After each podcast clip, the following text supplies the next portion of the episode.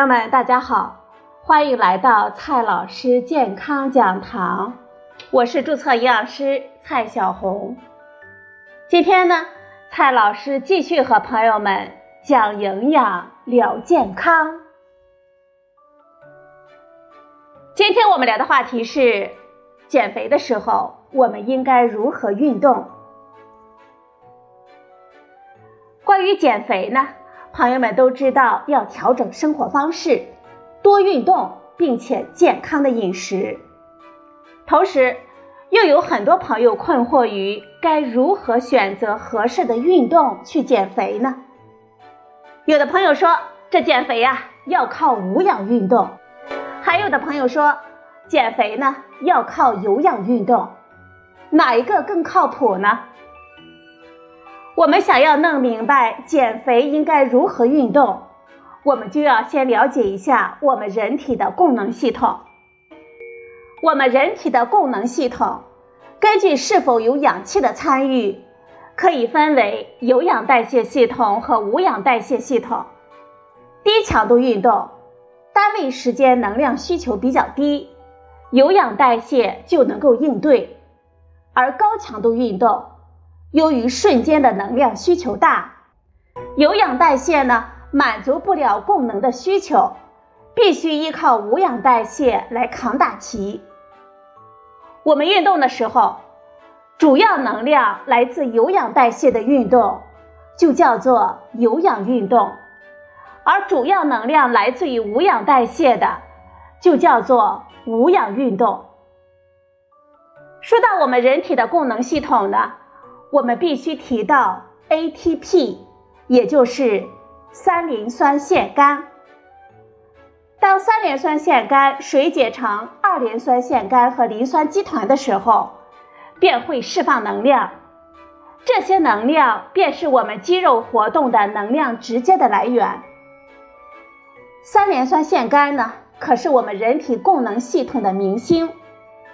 我们肌肉能够直接利用的能量都来自于三磷酸腺苷，骨骼肌的活动需要三磷酸腺苷，我们心肌的活动呢需要三磷酸腺苷，平滑肌的活动也需要三磷酸腺苷，几乎所有其他形式的能量来源都要先转化为三磷酸腺苷中的能量，才能够被我们人体来利用，因而。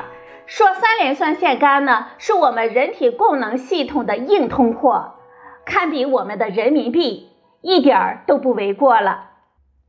有氧代谢和无氧代谢，就是我们人体将体内的含能物质转化为三磷酸腺苷的两类方式。接下来呢，我们就来聊一聊这些生产三磷酸腺苷的不同方式，并讨论它们中的谁更适合我们减肥。先来看一下有氧代谢与我们的运动。有氧代谢中，含能物质被氧气氧化成二氧化碳和水，生成 ATP，也就是三磷酸腺苷，可以供给我们身体很多的能量需求。朋友们，你目前在看手机这一行为的主要能量的来源就是有氧代谢。由于有氧代谢依赖于氧气。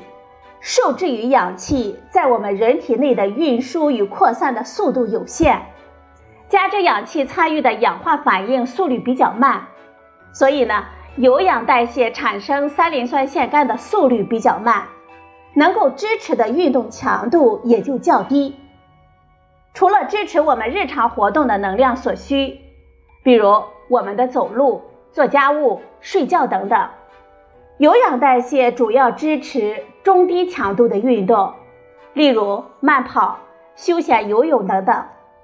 类似百米冲刺之类的高强度的运动，不是有氧代谢的菜。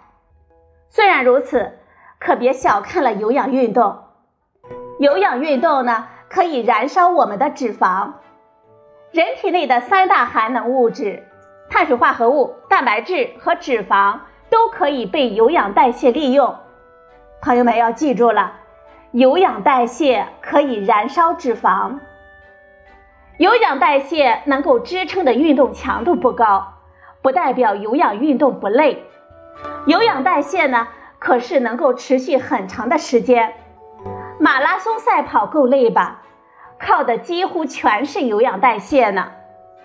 要是把普通人的体内的一部分脂肪，比如说我们把一斤脂肪通过有氧代谢转化成的能量，够我们跑完两个全程的马拉松呢。说完了有氧代谢，我们再来看一下无氧代谢与我们的运动。冲刺类的运动呢，强度过高，超出了有氧代谢能够支持的最大范围。应对这样的高强度运动，我们人体还有无氧代谢这一招呢。无氧代谢，顾名思义就是不需要氧气的参与，就能够生成三磷酸腺苷来供应能量。因为不受制于氧气的缓慢运输。无氧代谢可以更快的产生能量，功率呢可以达到有氧代谢的两到四倍。无氧代谢本身又可以分为两个子系统：磷酸原系统和糖酵解系统。接下来呢，我们再来聊一聊这两个子系统以及它们相关的运动模式。我们的肌肉能够直接利用的能量来自于三磷酸腺苷。我们人体中的三磷酸腺苷的储量有限，在最大强度下运动，肌肉中有效的三磷酸腺苷的储量只能维持不到两秒钟。当可用的三磷酸腺苷消耗的差不多了，就需要有其他方式的能量供给来重新合成三磷酸腺苷。在我们人体中，极高强度运动造成三磷酸腺苷浓度下降的时候。首先参与合成三磷酸腺苷的是磷酸肌酸，这一生成三磷酸腺苷的反应并不需要氧气，因而是无氧代谢的一种。三磷酸腺苷与磷酸肌酸通称为磷酸原系统。磷酸原系统是我们人体瞬时高强度运动的主要能量来源，比如说我们的百米冲刺或者是极限举重。不过呢，磷酸原系统的容量有限，在最大强度运动下只能维持五到八秒左右，之后呢就需要援军了。再来说一下糖酵解系统，我们冲刺十秒钟左右呢，就会耗尽磷酸盐系统的能量储备了。在这之后呢，应对高强度运动。就需要糖酵解系统作为新生成三磷酸腺苷的主力了。糖酵解就是指在不需要氧气参与的情况下，将葡萄糖转化为乳酸，同时生成三磷酸腺苷的过程。比起磷酸盐系统，糖酵解能够维持的运动强度稍低。不过呢。糖酵解能维持的时间比磷酸盐系统要长一些。由于糖酵解产生的乳酸堆积会反过来抑制糖酵解，因此以糖酵解为主来维持高强度运动的时间也是有限的，一般呢不超过九十秒。常见的主要靠糖酵解供能的运动有两百米的赛跑、四百米的赛跑等等。听了这么多，很多朋友就问了：这无氧运动减肥吗？减肥呢，就是减少我们体内的脂肪。要知道无氧代谢是否减肥，我们就要看一看无氧代谢的两个子系统能否利用脂肪。首先，我们看一下无氧代谢中的磷酸原系统。化学反应中呢，没脂肪什么事儿。也就是说，磷酸原系统不消耗脂肪，根本不减肥。再来看一下无氧代谢中的糖酵解系统。糖酵解要能够发生，必须得有葡萄糖。在我们人体中呢，碳水化合物和蛋白质都可以被转化为葡萄糖，因而都可以参与糖酵解来供应能量。不过，人体无法将脂肪转化成葡萄糖，所以糖酵解就不能以脂肪为原料来产生能量，也就是说，糖酵解系统也不能消耗脂肪。无氧代谢的两个子系统，无论是磷酸盐系统还是糖酵解系统，都拿脂肪没办法。事实上，人体的三大供能物质中，只有碳水化合物或者是蛋白质能够成为无氧代谢的原料，而脂肪酸作为脂肪的主要成分，很不幸呢，不能被无氧代谢来利用。也就是说，无氧代谢不消耗脂肪。无氧代谢虽然拿脂肪没辙，但是无氧运动还是能够消耗一定的脂肪的。因为无氧运动中依然有有氧代谢的身影，只要是有氧代谢，就有可能消耗脂肪。只是无氧运动中有氧代谢的比例比较低，加之无氧运动强度高，能够持续的时间很难超过两分钟。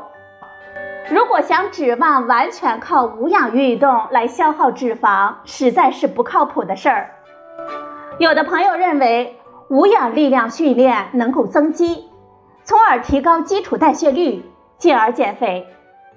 朋友们多虑了，我们每周五次的力量训练，每次一小时，一个月下来呀，基础代谢大约提升百分之一，一个月里多消耗的热量总量大约是三百大卡，能减肥呢不到一两，聊胜于无。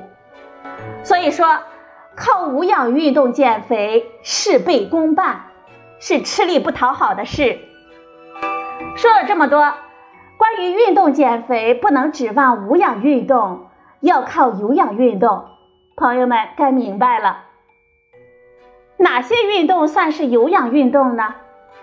是跑步、游泳、乒乓球、篮球、足球，还是其他的什么运动吗？其实啊。只要持续时间合适，强度不那么高，跑步、游泳、乒乓球、篮球或者是足球都是有氧运动，都可以用于减肥。最后呢，我们还要总结几句：有氧减肥，无氧不减肥。不论运动种类或者是持续时间的长短，只要是中低强度运动。都是有氧运动，即使是高强度运动，我们只要能够持续五分钟以上，无氧代谢弹尽粮绝之后，有氧代谢成为主导，也是妥妥的有氧运动了。我们身上的膘呢，不是一两天长成的，这减肥呢，也不是一两天能够成的事儿。即使是无氧运动。减肥效果也比不运动强得多。这想减肥管不住嘴，一天二十五个小时做有氧或者是无氧运动都是白搭的。好了，朋友们，今天呢我们聊的话题是减肥，我们需要靠什么运动？今天的节目呢就到这里，谢谢您的收听。我们明天再会。